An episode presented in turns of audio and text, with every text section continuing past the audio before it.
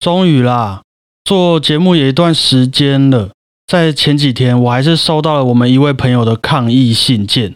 诶，是谁？是谁？我们私底下再说。不过他觉得哈，因为现在明明是放暑假，是一个大家都会出去玩的夏日时光，嗯，那我为什么还要在这边跟你考试，然后在那边讲我的投资心得？考试哦，这还好我考得好，不然我就会觉得你有点不太人道啦。就会有一点好像反社会一样，没有跟大家一起放暑假的感觉。对啊，你没有让我放假就算了，还给我考试。好啊，我真的都有听进去。那于是那一位朋友也因为这样子，他这个暑假听了这些单集，听得很不痛快啦，就希望我们这个礼拜可以改进。那我当然是没有问题啊，因为这也算是非常合理的抗议啊，完全可以接受。毕竟我们如果一直关在自己的这个舒适圈，要考试要干嘛，就也很难吸收到外面这个新鲜的体验嘛。对，好啦，放暑假嘛，想要轻松一下嘛，你也刚考完试嘛，那我们今天就到这边。不是不是这一种跳脱舒适圈。今天呐、我们就来跟各位分享一下，来推荐一些我们在台湾最喜欢去旅游的几个景点吼，这样子有很应景的嘛。呃，虽然没有什么多快乐的感觉，但是还是感觉不错啦。不然你要考试吗？不要勒索我。想当初我和果鹏啊，在大学的时候，也可以说是一小本行走的旅行手册啊啊，这个各种网络上能查到的地方，机车、汽车、公车能够去到的地方，我们也是一起走过了不少，对啊，应该也算是经验很丰富吧。当然喽。我听我很多朋友去过哪里哪里，我都不觉得有什么了啦。对啦，差不多是这个程度啦。嗯，不过，当然，我们今天还是以台湾的景点为主哈，毕竟各个门槛也都比较亲民。那放假、暑假想要出去玩的话，也都比较容易哈。那要不要先来喊话一下？台湾的北部、中部、南部、东部还有离岛，你自己觉得自己最熟悉、最主修的这个地区是在哪里？我觉得外岛哎、离岛部分吗？对，好，这个就静待下集。不过我们今天的这个小胖旅行团的北部、中部特辑，你也是有值得期待表现的地方吗？没错，也是没有错的答案。对，好，那我们今天就来认真的分享一下我们这个旅游的心得，来应景一下吧。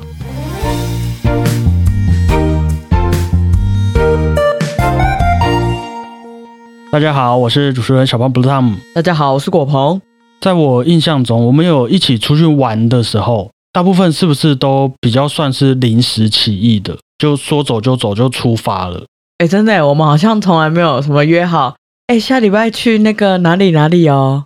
我们好像就是因为熟到不会去跟你客套或是什么，所以我想好我就可能就直接跟你讲。对啊，哎，那也因为这样啊，我好像没有认真的跟你聊过说我们出游旅行的一些喜好，像譬如说，我先确定一下，你是喜欢山上派的还是海边派的？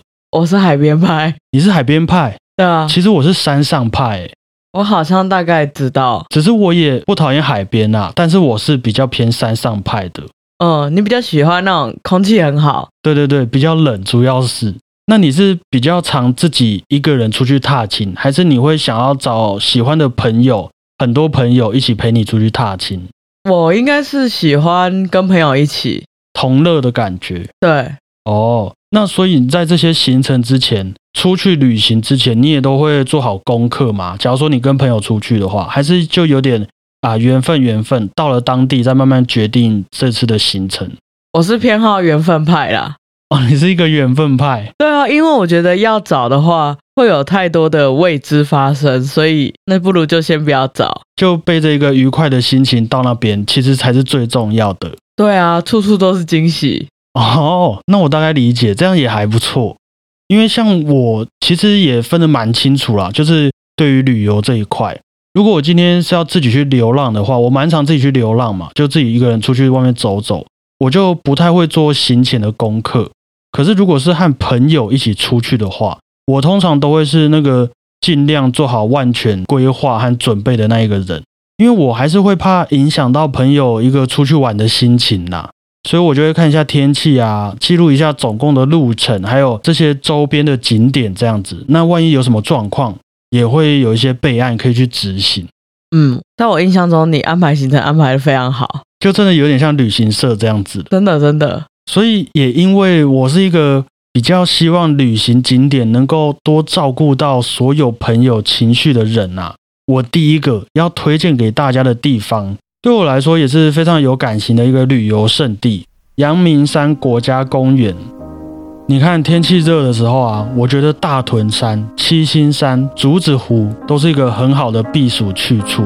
冷一点的十月、十一月，大屯山上满满的那个芒花，配上一点夕阳的话，也是漂亮到不行。那如果你不想要走那么多路，擎天岗啊、冷水坑也都是非常好可以去轻松去踏青的地方。那如果说是阳明山上的夜景，大家就更熟悉了嘛。文大后山。对，文化大学的后山、大屯山上面的驻航站、竹子湖的观景台啊，都是很可以的一个约会的地点。对啊，那边是大学生必备约会好去处，没有错啊。于是逛完这些景点之后啊，接下来我觉得就是阳明山贴心的地方了。因为看你是要待在阳明山上泡温泉呢，还是下山去北投天母士林吃宵夜。还是往另外一头去到金山万里，来一个有山也有海的行程。其实这些路途也都没有特别的遥远。对，像是之前我们那一位日本朋友塔库米来到台湾玩的时候，我就是先带他去淡水吃昂阿给，接着到石牌夜市吃臭豆腐、麻辣鸭血那一些，然后就去阳明山上面看夜景。就这一系列在阳明山周围的这个行程啊，我是觉得很满足。你们在约会吧？没有没有，那一天是讲起来有点害羞啊。那天是我和学弟开车，然后塔库米在后面，然后跟我邀请了一个我的学妹要介绍给他，因为他说他很想认识台湾的女生哦，所以我就帮大家安排了这个行程这样子。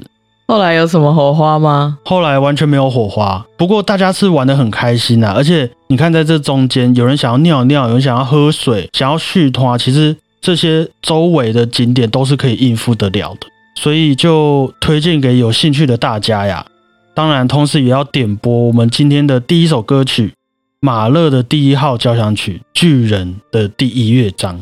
为什么要点播这首作品呢？其中一个原因就是因为塔库米本人他非常喜欢马勒。我印象中啊，这个马勒的第一号交响曲也是他很喜欢的作品。而且我觉得，既然要推荐大家去山上踏青，没有理由不听马勒嘛？这部第一号交响曲也是马勒在形容一个充满热情的英雄气概的感觉。而这开头的第一乐章，就像是我们从山顶上看见太阳慢慢升起，然后耳边开始传来飞翔的一些鸟叫声的一种感觉。即便在当时马勒发表这部作品的时候，很多听众啊，因为已经习惯了之前的贝多芬、布拉姆斯等等前辈音乐家的作品，还不太能接受马勒这种又是加入一些当地的民谣啊，又庞大这种空灵的交响曲的做法。但是年轻的马勒还是在删删改改了这部作品之后，交出了一个非常美好也非常完美的创作，分享给各位啊。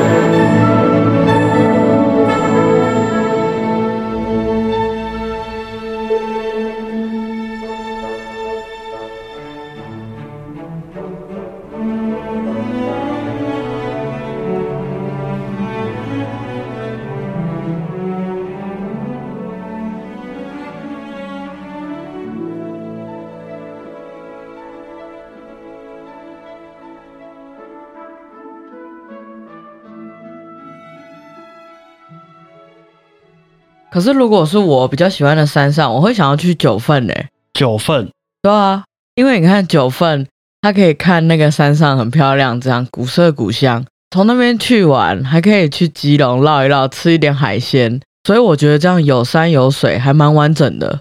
不过我觉得唯一的风险就是九份是真的满场会整个在那边爆满给你看的。好像是诶，可是现在还是一样吗？现在应该还是一样吧，因为我每次去九份，我都会故意挑周间的时间去，所以通常就不太会有那么多人。可是就也通常就不会有那么多店家有开啦。哦，对，如果说实在平日去九份，真的会不知道要吃什么，就是去喝茶，哦，泡茶，然后吃一碗藕姨，就这样了。对，然后那个那个那个什么贵是真的蛮好吃啦，超贵，超贵，超贵，嗯，超贵是真的蛮好吃的啦。可是你知道吗？我吃过最好吃的超贵是在奋起湖，你有去过奋起湖吗？那边其实也有一点点像九份的概念，它也是在深山里，然后有一些些别墅，不是别墅，有一些些民宿。嗯，然后到晚上就会起雾哦，啊，晚上也没有什么好吃的，就只有 seven，而且 seven 好像也才开到八九点这样。我也蛮喜欢这种氛围的，就是你什么都没有，然后身上都是湿气，雾很重，然后你去 seven 买一碗关东煮或者一碗泡面，有一种日本的感觉，就台湾的感觉就可以的啦。其实我还蛮喜欢这种感觉的，有时候像是去亲近的时候也会有这种感觉。哎，对。我觉得去清境啊，很适合想要与世隔绝的感觉。可是清境不是也很多人吗？撇除那个不说啦，就是你在那个路上，你会先经过普里嘛？嗯，普里就会感觉与世隔绝啦。哦，那你就是在针对普里的这个地方嘛？真的，因为以前我有住过普里一阵子，光是从市区台中市区到普里市区，就要大概五十分钟的车程。在那段路上，你就可以好好的有种修行的感觉。OK，我准备要进去深山里面了，谁都不要打扰我。普里是在南投吗？对，所以从那个台中那边往中间切到普里，五十分钟，一个小时，差不多。它就有在山跟山中间有那个高架道路，唯一一条，就是一个你完全知道你要往深山里面去了的一条路。对，那个氛围感很强。你甚至会感觉，我进到那手机就会没讯号，但是没有了。哦，我觉得普里蛮舒服的，它其实没有什么太多好玩的地方，可是蛮多地方都很漂亮的，像日月潭。哦，日月潭在普里哦，在普里旁边一点点。哦，周边景点。对，然后有一个叫象山游客中心，你有去过吗？象山。对，普里的象山。不是大象的象哦，是向日葵的向。向日葵哦，象山哦，象山哦，对，象山，我我没有去过，那边很漂亮，它的建筑非常现代，它就其实在日月潭旁边而已。嗯，我觉得那边会有一种你知道野外放松，但是又有一种现代感的一个风格，就是你明明在野外，可是你不担心蚊虫或者你的下一餐怎么办？对，有一点这样，还是会有一个嗯很安心的感觉。可是你又知道说啊，你现在在体验大自然。对对对，就是一个文明旅游的感觉。我完全理解，很保守啊，可是又有做到你想要旅行的这个目的。对，然后又顾到你的人身安全，不会说去开吉普车溯溪，然后结果就灭顶了这样子。比较不会，就你那边是一个很安全的旅行行程。对，哎，那我也还想要再推荐一个。我们刚刚讲完北部，讲完中部了。其实我觉得中间还有一个常常被大家忽略的地方，就是苗栗国。对新竹苗栗的部分，因为我本身就是一个特别喜欢老街的人。嗯，我偶尔也会自己一个人去老街晃晃。所以那些大溪老街啊，还有那个金山的老街、新竹的内湾老街，我也都蛮熟的。不过我觉得我还是最喜欢新竹的几个。像是新浦老街、北浦老街，还有湖口老街，我都蛮喜欢的。有听过吗？有，但是那边的摊贩好像不多哈。对啊，因为那边的那个，我觉得整个人潮还有它打造的观光程度还没有那么的重。可是啊，我觉得我们下一段再来聊这件事情好了。不好意思，因为这个是下一段的主题啊。接着我们的第二首作品是果鹏想要点播给各位的舒伯特《春之信念》。Fruiting Glauber，那这部作品，据我所知是舒伯特想要赞颂春天来临的一首歌曲啊。嗯，啊，我们现在是七月中，你怎么会想要点播这首曲子给大家呢？我觉得这很适合在山上听，哎，哦，是因地制宜的关系对啊，哦，就是那种微凉，然后拌一点花香，你整个看出去又很舒服。就其实明明是山上，明明其实紫外线已经过高了，但是还是给我们带来一个春天心旷神怡的感觉。对啊，那我们这次的版本呢，是李斯特改编成钢琴版本的一个舒伯特《春之信念》，希望大家也有这个与世隔绝的心旷神怡的感觉啊。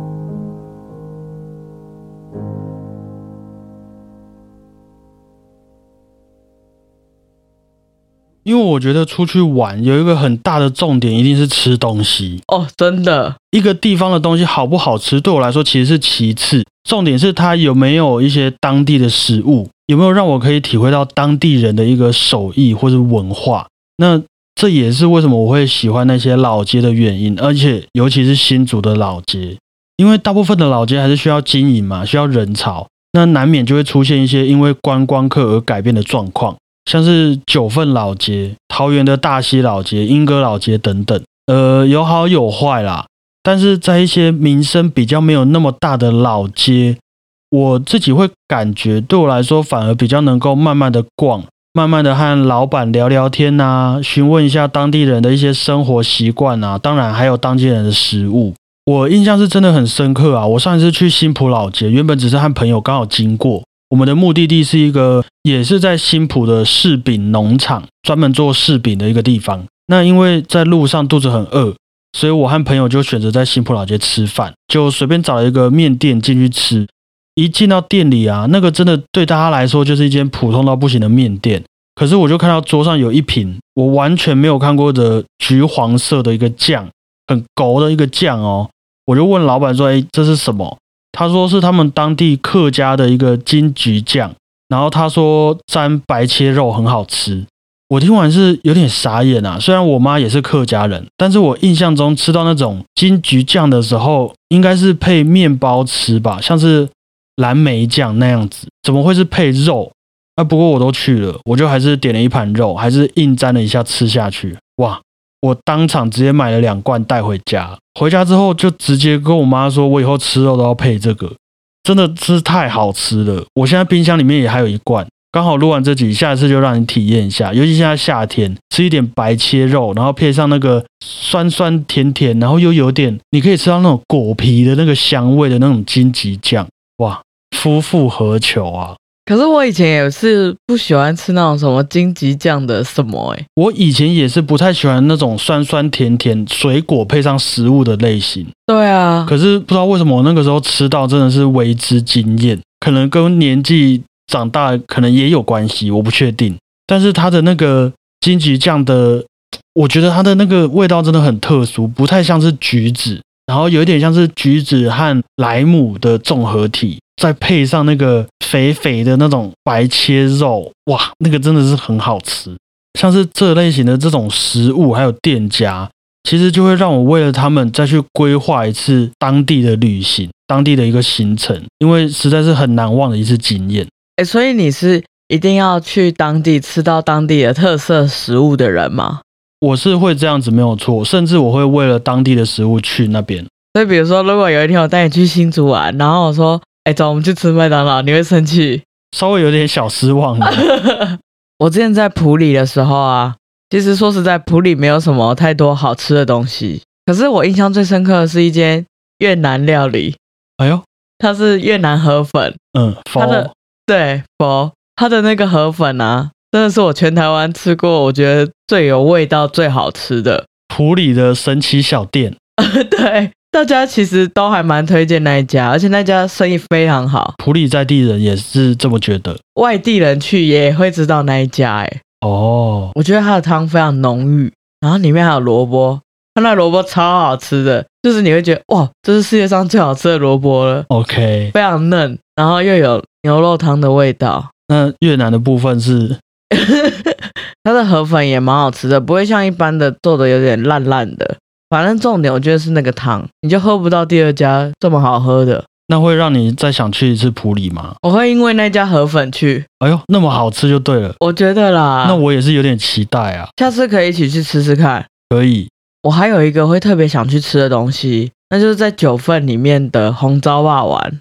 红糟霸丸，你有吃过吗？我没有吃过，可是我看过这个东西在蛮多地方都有的吧？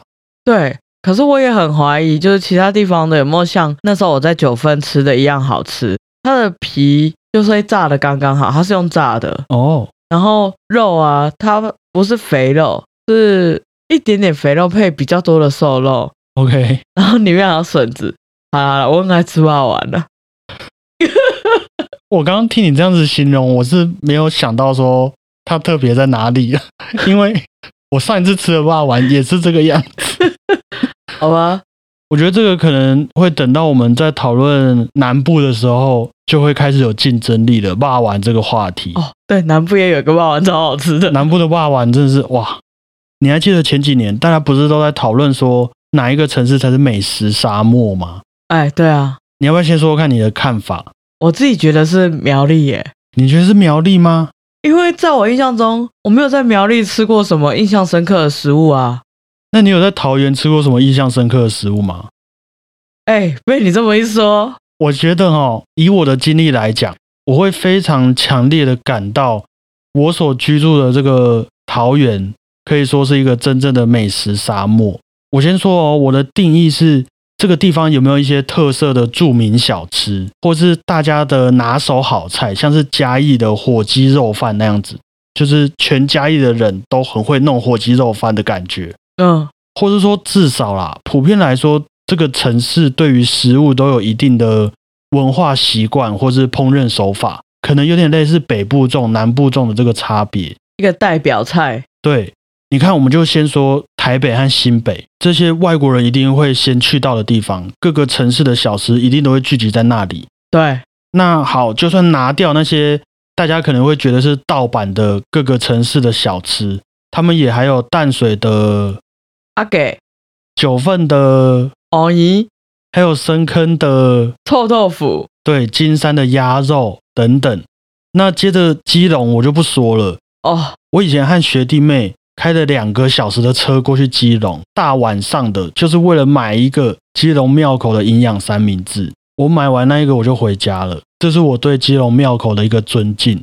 那接着宜兰，我们之前去吃过的昂阿给，还记得吗？火山爆发鸡，对，还有它的高渣补肉，各种三星葱油饼，哦，葱油饼真的是，然后桃园以南的新竹苗栗，其实也不用说什么新竹城隍庙口啦。我觉得你刚刚说苗栗就有点问题，因为我们的这个客家美食是完全不容置疑的部分，菜包嘛，月光饼、黑糖糕、柿饼，还有刚刚我说的金桔酱，那不是都在新竹吗？苗栗也是客家重镇啊。哦其实我觉得新竹苗栗的饮食文化是差不多的，哦可，是就不知道为什么他们没有拓展上来桃园。对，桃园好像就是一个断层突然消失的美食 对啊，然后你看我们还有今天的中部，啊。还有台中，我有吃过一家很好吃的客家菜，台中也有好吃的客家菜。对，台中的部分，我觉得我们不方便举例啦，他们那个太多了，只是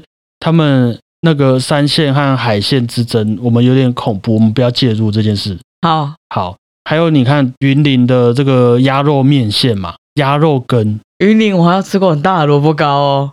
很大的萝卜糕，对，它就是一个正方形，像砖块这样那么大的萝卜糕。完全印象深刻就对了。对，要配那个蒜头酱油。可是你看桃园有什么？麦当劳，你知道，我觉得我家附近最好吃的就是麦当劳、欸，我觉得唯一啊，有机会可以让桃园出现在这个美食地图上面的，真的就要靠那个中立的乡亲了。哦，对啊，中立有牛肉面呢。对啊，说实在，我觉得中立的食物是很好吃的，他们还有米干、对啊，牛肉面、乌龙面也很有名，还有榕树下的芒果冰。可是你看桃园有什么？怎么会这样啊？还是以前就是桃园，自从有机场以来，大家都不太住在桃园，是一个车站的概念啊。可是你看外国人来到机场，机场应该要最多好吃的东西吧？然后他们就会冲台北啦。就是你这里是一个过境这样，我就是一个工具人，工具城市，对，像大富翁里面那个经过的那种地方，就给你一千块这样子，对，没有其他价值的。没有，你不能买这个地。我觉得这个爱之深责之切啦。只是我真的觉得我家附近最好吃的店是麦当劳。哎，所以你小时候都没有跟人家约过，比如说，哎，我们去吃那家小吃很好吃没有，啊？我最多经验都是，哎、那家小吃怎么那么多人排队啊？我去吃吃看，然后好普通哦。哦，真的、哦，对啊，就是连我们家附近的排队名店都让我觉得好普通哦。怎么会这样啊？桃园的其他城市可能蛮不错的，我不确定。像大溪豆干，哇，我真的觉得大溪豆干还好。如果各位有发现桃园的好啊，我觉得真的可以留言告诉我们。那这个暑假，不然我们也抓紧时间好好在桃园踏个青啦。立志要找到桃园美食。哦，那如果有找到，我一定第一个先通知各位。好啦，以上就是今天的小胖旅行团，和大家分享我们对于台湾的北部和中部一些推荐的景点，还有喜欢的美食。下一次啊，就轮到了非常激烈的东部、南部还有离岛。哇，这个真的是我自己会觉得蛮战场的一个地方，大家真的可以期待一下。今天的最后一首作品啊，德布西的《牧神的午后》前奏曲。希望各位在这个炎热闷热的夏天，也能有一个像是梦境一样很棒的旅行。当然还是要小心行事哈，小心开车，安全第一。开车不要喝酒，喝酒不要开车。那个快快乐乐的出门，平平安安的回家嘛。那个高速公路上面的标语都要仔细看。谢谢大家，我是主持人小胖布汤姆。谢谢大家，我是果鹏。各位暑假愉快，再会，拜拜。